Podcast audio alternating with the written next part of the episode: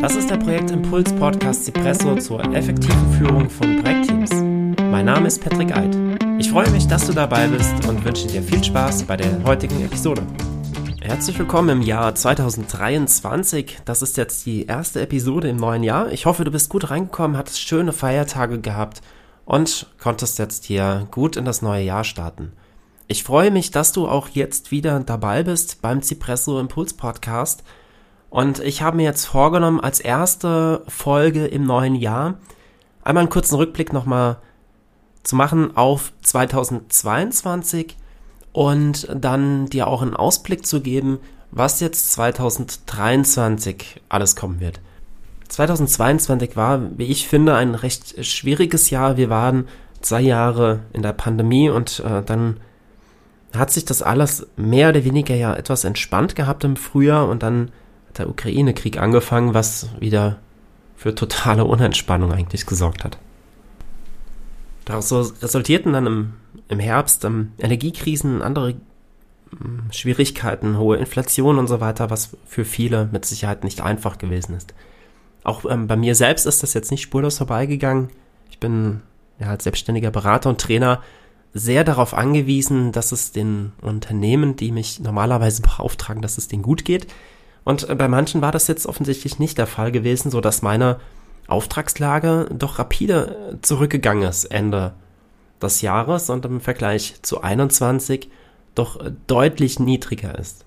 Das ist jetzt für mich im Moment kein Problem, das ist alles okay, aber es ist ein Punkt, auf ähm, den ich persönlich natürlich gucke. Und ähm, so wie es mir geht, so geht es ja auch vielen anderen. Das ist jetzt ja nicht nur nicht nur bei mir so. Und ähm, ich finde, es ist sehr wichtig, dass man, dass man auch mal guckt, wenn so ein Jahr vorbei ist oder wir sind ja hier im Projektmanagement-Podcast, wenn ein Projekt vorbei ist oder ähm, vielleicht auch eine Iteration im Projekt, dass man dann guckt, was ist denn in dieser Iteration alles gut gelaufen? Ja, das ist sehr wichtig, dass wir gucken, was ist gut gelaufen, dass wir uns auch loben dafür. Aber genauso wichtig ist es auch, dass wir drauf gucken, was ist nicht gut gelaufen? Was haben wir nicht gut gemacht? Was haben wir vielleicht vermasselt? Wo sind wir so richtig gescheitert? Das ist sehr wichtig, dass wir auch da den Blick drauf lenken und ähm, auch da genau gucken, was nicht gut gelaufen ist. Dann auch noch gucken, warum ist es nicht gut gelaufen? Welche ähm, Folgen hatte es gehabt und wie können wir das in Zukunft besser machen? Denn wenn wir das, was negativ war, wenn wir das unter den Tisch kehren, wenn wir unsere Gefühle nicht annehmen, nicht wahrnehmen und auch die ignorieren, dann wird uns das irgendwann einholen. Und ähm, für mich persönlich, ich habe drauf geguckt, was alles äh, nicht so gut gelaufen ist, was eher negativ war und habe aber für mich dann auch geguckt, naja, welche Lehren habe ich daraus gezogen? Was konnte ich dadurch lernen, dadurch, dass es eben nicht funktioniert hat? Zudem, wozu war es vielleicht sogar gut? Also, eine Sache ist zwar nicht gut gelaufen, aber wozu war es gut? Was ist dafür entstanden oder was war dafür dann möglich, dadurch, dass eben diese Sache nicht, nicht funktioniert hat?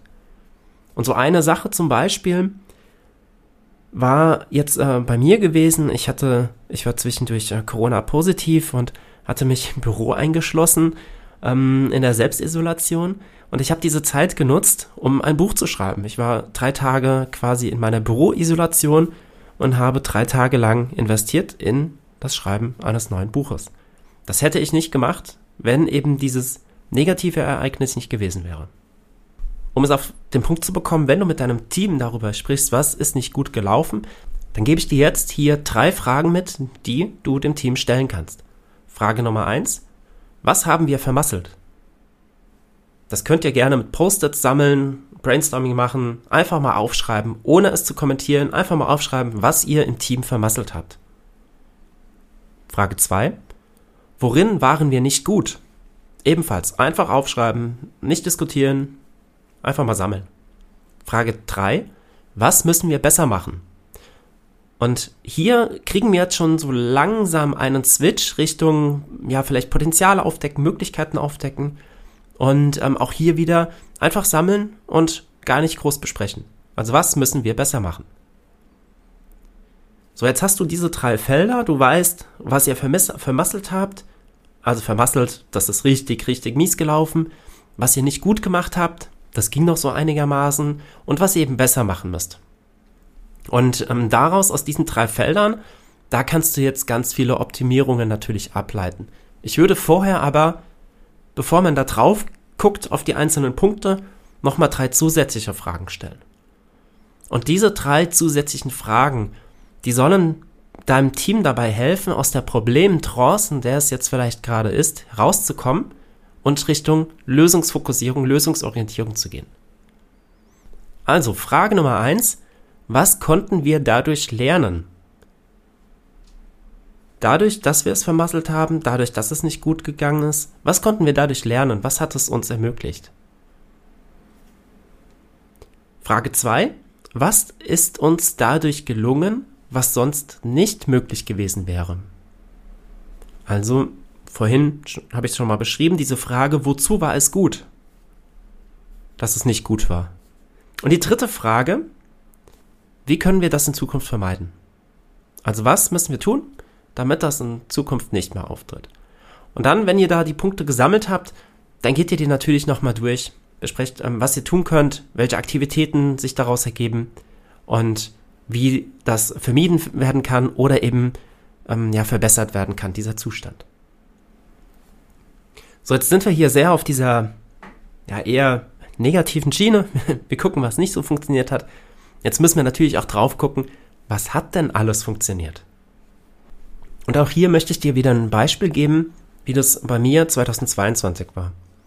Im Frühjahr und im Sommer habe ich zwei Benefizkonferenzen veranstaltet und dabei kamen sage und schreibe 18.000 Euro an Spendengeldern zusammen, die an Familien aus der Ukraine gespendet wurden. 18.000 Euro. Vielen Dank für alle oder an alle, die dazu beigetragen haben. Dann durfte ich mit ganz vielen tollen Menschen und Firmen zusammenarbeiten. Ich konnte individuelle Trainings geben, ich konnte Coachings durchführen und Personen im Projektmentoring begleiten. Auch dafür vielen, vielen Dank für euer Vertrauen in mich und dass wir da zusammenarbeiten durften und konnten. Ähm, zudem stand das Jahr 2022 bei mir auch wie das Jahr 2021 auch schon im Zeichen der Weiterbildung. Denn ich habe ähm, jetzt 22 eine Ausbildung zum psychologischen Berater und Business Coach abgeschlossen, die jetzt eineinhalb Jahre ging. Und dieser, dieser Ausbildung, hm, da gab es natürlich zum einen einen sehr großen theoretischen Anteil, aber im Rahmen der Ausbildung habe ich auch sehr viel Coachings durchgeführt mit anderen, die die Ausbildung machen, aber auch mit, ja, mit Probanden letztendlich. Und ich habe so viele tolle Menschen auch kennengelernt in den Seminaren, die es begleitend gab zu dieser Ausbildung. Ich konnte von mir aus so viel geben in diesen Runden, da sage ich gleich nochmal was dazu, aber auch so viel mitnehmen. Durch die Diskussionen, durch die Übungen, durch den Austausch mit den anderen, die an dieser Ausbildung teilgenommen haben, während den Seminaren, aber auch zwischendurch. Wir hatten Peergruppen-Treffen gehabt regelmäßig und es war echt super, da in diesen kontinuierlichen Austausch zu gehen. Ja, als ähm, Selbstständiger ist man ja normalerweise jetzt, äh, was heißt normalerweise, als Selbstständiger bin ich hier für mich alleine verantwortlich. Ähm, ich äh, diskutiere mit mir die Themen alleine aus. Von daher ist es immer gut, da auch in Runden zu sein indem man mit anderen auch über ähm, solche Themen oder über eigene Themen auch mal sprechen kann. Das war bei mir dann in dieser Ausbildung, aber auch mit anderen Kolleginnen und Kollegen, die ebenfalls selbstständig sind, mit denen ich mich auch häufig austauschen konnte und da ähm, Teile, ein paar davon waren ja auch hier im Podcast und äh, auch da bin ich sehr dankbar für, für diesen kontinuierlichen Austausch, der da immer wieder stattgefunden hat. Ja, in ähm, 22 durfte ich dann die Projektleitung auch übernehmen für das PMI Germany Chapter für das Projekt PM Summit 23. Das wird eine Projektmanagement-Konferenz am 28. und 29. September 23 werden. Und ähm, in dieser Konferenz, die hybrid stattfinden wird, also zum Teil Präsenz als auch dann online, da, ähm, ja, wie gesagt, habe ich die Projektleitung übernommen. Das heißt, ich mache so diesen organisatorischen Rahmen und ähm, ja, es zwei Tage Konferenz, das wird mit Sicherheit sehr spannend und wenn du da Interesse hast, dann würde ich mich da natürlich sehr drüber freuen, wenn du auch hier zur Konferenz kommen wirst. dann konnte ich im letzten Jahr meine Jahresmission erfolgreich abschließen. Ich habe mir die Vision gesteckt, Projekte einfach machen. Und eine Mission zur Erreichung meiner Vision war es gewesen, einen Methodenkoffer aufzubauen, der abhängig von Projektreifengrad passende Werkzeuge beinhaltet, die im Projekt eingesetzt werden können. Diese Mission habe ich abgeschlossen. Ich habe daraus am Ende dann einen Online-Kurs gemacht, den man bei unter member.advitago.academy auch ähm, kostenlos buchen kann. Und das war meine Mission für 22. Für 23 habe ich eine neue Mission zum Erreichen meiner Vision. Und in, bei dieser Mission geht es jetzt darum, Teams dazu zu befähigen, in Projekten zu bestehen und diese zu wuppen. Und ähm, mein erster Schritt dahin wird sein, dass ich etwas mehr ähm, veröffentliche über Resilienz in der Teamentwicklung, beziehungsweise Resilienz in, in Teams. Und ich werde mich hier spezialisieren oder fokussieren, sagen wir, mal, sagen wir es mal so lieber, auf Scrum-Teams. Das heißt auf resiliente Scrum-Teams. Resilienz beschreibt eine Fähigkeit, auch bei widrigen Umständen zu bestehen, sich Änderungen nicht zu ergeben, sondern sie anzunehmen und auch als Chance zu sehen, sich weiterzuentwickeln und ähm, weiterzugehen, weiterzumachen, weiterzuwachsen. Ich finde, das ist ein ähm, ist eine Fähigkeit, die Projektmanagement ganz allgemein betrachtet ungemein wichtig ist, aber natürlich auch in Scrum-Teams, die ja in dieser ähm, kontinuierlichen Veränderungsschleife sind.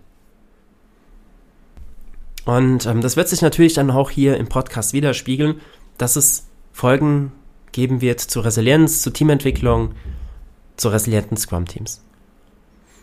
Ja, und dann hatte ich ja eben noch gesagt, ich konnte im letzten Jahr viele ähm, Leute auch begleiten, die ich meine Ausbildung kennengelernt habe, auch, auch auf anderen Wegen.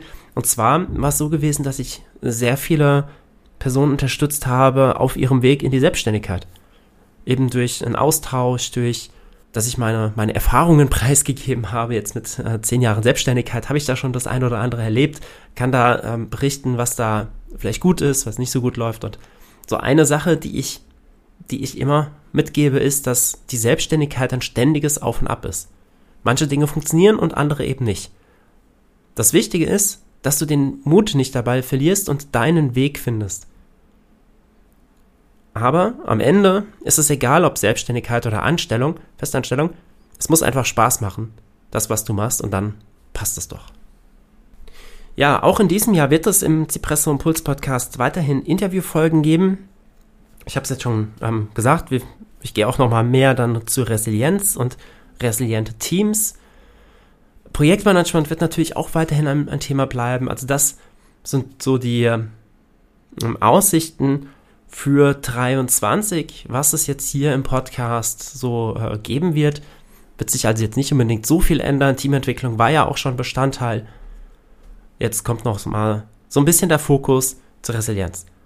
Die ersten Übungen zur Resilienz sind hier ja auch schon in der, in der Folge heute verpackt gewesen, mit den, dem Blick auf das Negative. Denn ähm, diese, diese Fähigkeit, Resilienz, um diese zu entwickeln, müssen wir uns bewusst werden, was, was es da Negatives gibt und was uns vielleicht auch immer wieder runterzieht, wenn wir in solchen Situationen sind. Und dann zu gucken, was hilft uns da rauszukommen? Also was hilft uns da drüber hinwegzukommen? Ja, soweit dazu. Ähm, die nächsten Folgen werden mehr dazu bringen. Ich werde dir hier unterhalb des Podcasts in den Show Notes auch noch meine Seite verlinken, da kannst du draufgehen. Das ist ähm, eine Seite auf der Advitago Academy, die mh, mm, sich um resiliente Scrum Teams widmet oder um resiliente Scrum Teams widmet. Und da wirst du auch nochmal weitere Informationen finden und ähm, genau, da nochmal nachlesen können. Alles klar. Ja, vielen Dank, dass du auch heute wieder dabei warst und wenn du Themenwünsche hast für 23, dann bitte melde dich bei mir. Ich nehme Themenwünsche gerne entgegen und vielleicht hast du auch Lust, selbst zum Interview vorbeizukommen. Auch dann melde dich sehr gerne. Dann äh, können wir dann nach dem Termin gucken, wann wir gemeinsam eine Podcast-Folge aufnehmen. Okay, dann, ja, alles Gute für 23. Ich freue mich auf deine Rückmeldung und wünsche dir viel Spaß bei den weiteren Episoden. Dein Patrick.